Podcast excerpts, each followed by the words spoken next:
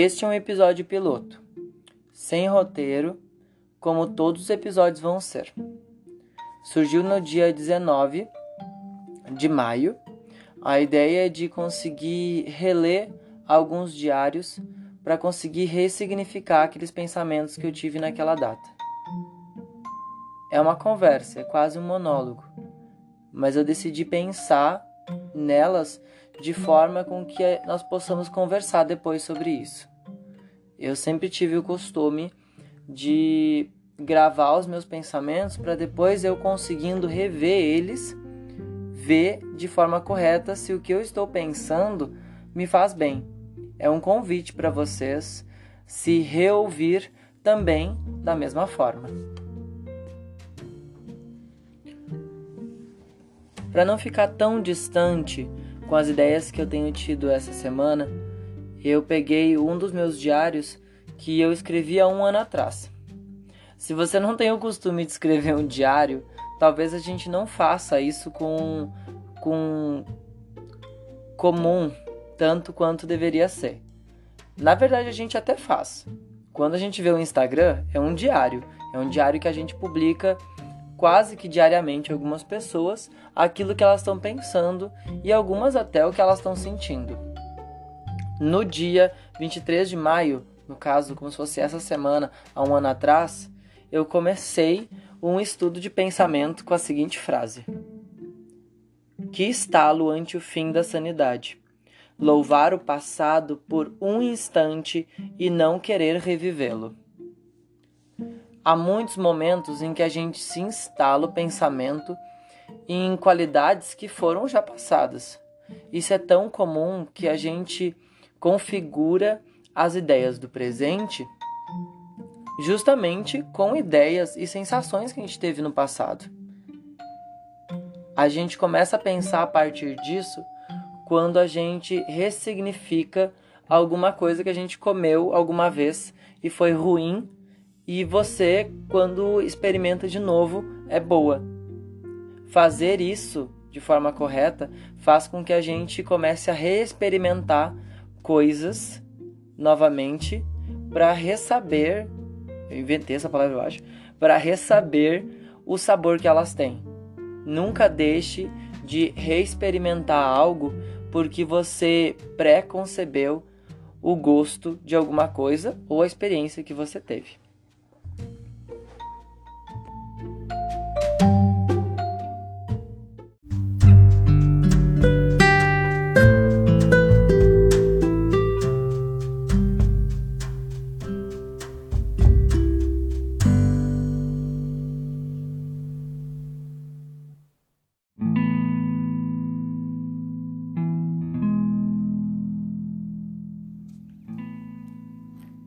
Hoje é dia 23 de maio de 2019.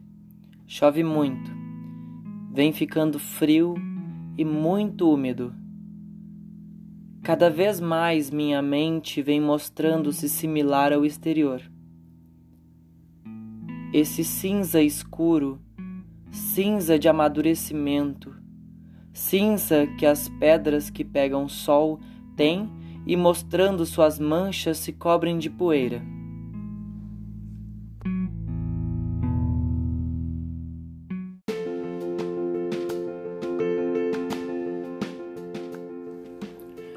De fato, hoje não fez um dia tão cinza assim quanto nesse dia.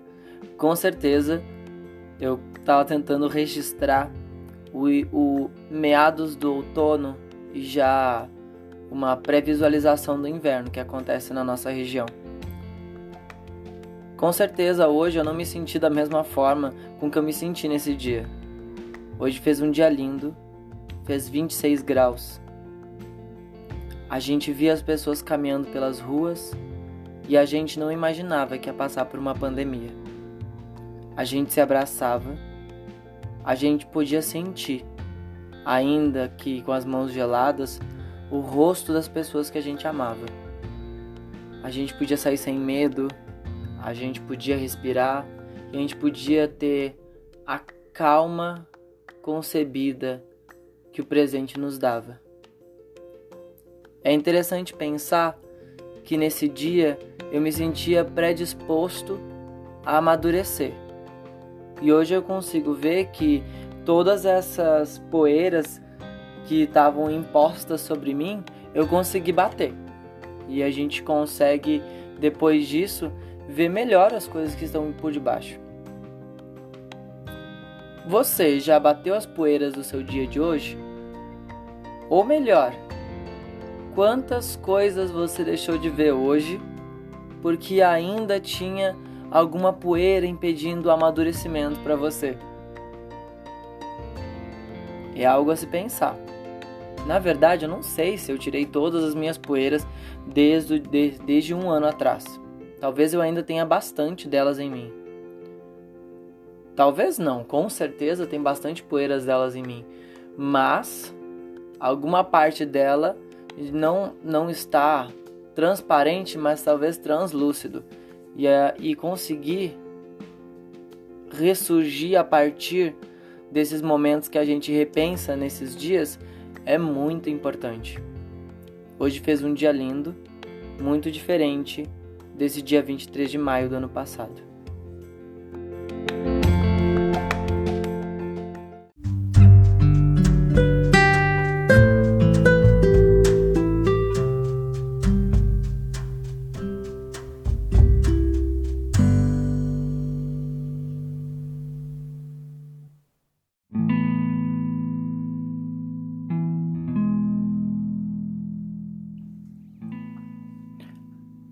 Sentido culpado, cheio de estruturas e marquises com avisos. É difícil percorrer esses interiores se não com cuidado e minuciosamente escolhendo por onde passar. Há lugares que depois de alguns anos ou meses tentei visitar e ainda não estavam como, como um todo em sua formosura. Digo que, tal qual fossem jardins em que se pisa quando se tem algum trauma e esperando as flores voltarem ao seu estado primeiro, estaria ali a recuperação. A visita alegre e feliz a uma lembrança, sendo ela de graça ou sofrimento. Tendo aí tudo se curado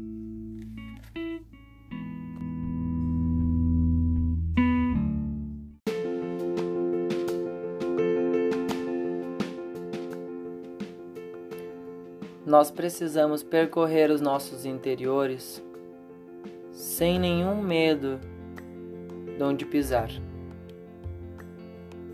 Percorrer as salas, as portas e os jardins de todos os nossos, nossos espaços sem o temor e sem o receio de poder acabar pisando em uma parte que não estava bem sedimentada. Na época eu pensava que eu deixando alguma coisa de lado por muito tempo, eu ia acabar resolvendo esse trauma e depois, tal qual eu tivesse aramado toda a terra, eu voltaria lá e tudo estaria bem. Com flores verdejantes, as abelhas, as borboletas, tudo circundando os pensamentos e com altivas alegrias. É claro que as coisas não são assim. Nós temos que ir a esses espaços e tentar fazer com que essas terras, todas as vezes que passam por queimadas na nossa vida, que elas se transportem e se refaçam em jardins. Isto é fácil? Não, não é fácil. Dói, é doloroso, é, é intermitável Nós precisamos nos dedicar com carinho e cuidado a nós mesmos. A culpa aparece nesses momentos quando se não houve resolvido alguma parte de nossas vidas. É necessário que tomemos cabo nessas situações. Há pessoas que colecionam culpas e cuidados consigo mesmo que são desnecessárias. Podemos nós dizer isso a elas? Não, não podemos. É triste ver um amigo sofrendo por algo assim. É triste da mesma forma ver uma mãe, um pai que carregam ainda sofrimentos que não cabem mais a eles. Estamos nós fazendo isso com nós mesmos? Ao contrário dos amigos que nós podemos escutar, abraçar, estamos nós nos abraçando? Estamos nós recuperando os jardins do nosso passado e lembrando com alegria todas as experiências que nós tivemos? Vamos relembrar.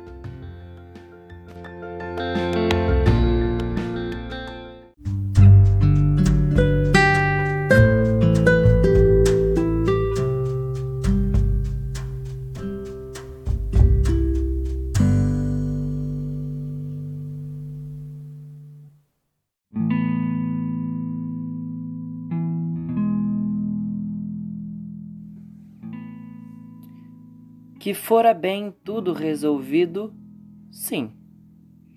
E tudo que morreu não está resolvido? Uma dessas e mais recentes foram meus três anos com T. Nesta época era uma revolta, e como se tivesse me libertado apenas de um, hoje me pesa algo quando volto ao passado para o passado.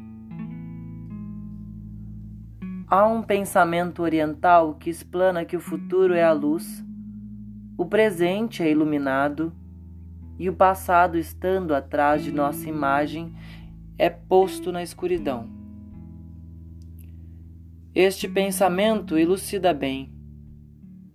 Para que forçar a vista tentando ver o que já não pende a nós e o que está nas trevas? Mas me uso de ocidentalismos quando penso que a razão é luz. E numa junção das duas, somente a razão pode explicar o passado.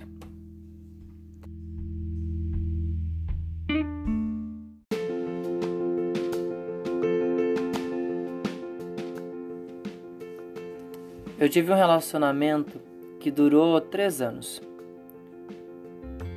Três anos em alguma situação pode ser pouco, em outra pode ser muito. É inconstante tentar uma precisão de quanto tempo é e o quanto ele se vale. Nessa época, em 23 de maio, isso ainda pesava muito pro meu coração, segundo o que eu estou escrevendo aqui. Mas hoje já eu vejo isso de outra forma. Foi um relacionamento que passou eu aprendi com ele coisas e eu levo para outros relacionamentos o que eu fiz de correto nesse relacionamento que pode fazer com que outros eu aprenda com outra pessoa, tanto quanto pude aprender com quem, eu, com quem passou pela minha vida. Isso se refere a amigos também. E eu explanei na época, explanei não, na verdade, eu reutilizei um pensamento que me foi passado por um grande amigo que tinha uma livraria em Porto Alegre. Vale a pena, inclusive, relê-lo. O futuro é a luz, o presente é iluminado, e o passado, estando atrás da nossa imagem, é posto em trevas. Tentar rever o passado forçar os olhos para que a gente consiga entender, compreender e relutar em, em explicações a algo que talvez a gente não esteja apto para entender, é querer forçar a nossa humanidade. A gente sempre tem que estar pronto para compreendê-lo.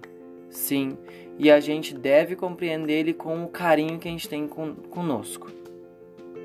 Tentar compreender isso de uma forma audaciosa e ao mesmo tempo sem ajuda, como por exemplo pode acontecer se você ficar se culpando sem procurar a ajuda de um terapeuta, faça terapia, é muito gostoso.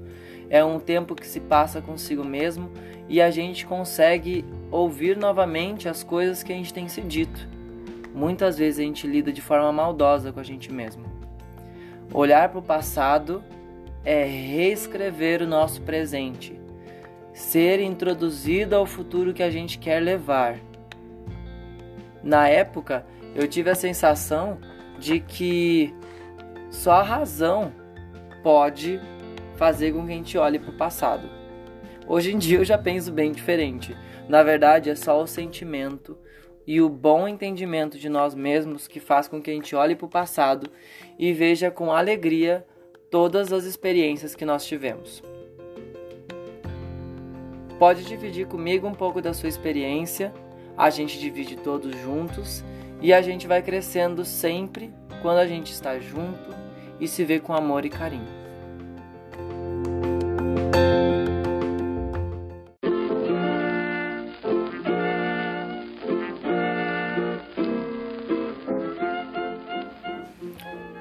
Hoje a conversa foi sobre olhar para o passado, amadurecimento, culpas e a transposição de algumas dores em alegrias.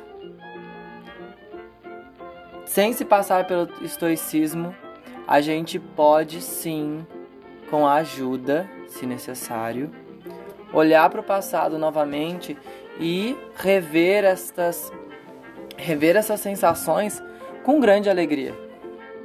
A gente pode fazer isso junto também.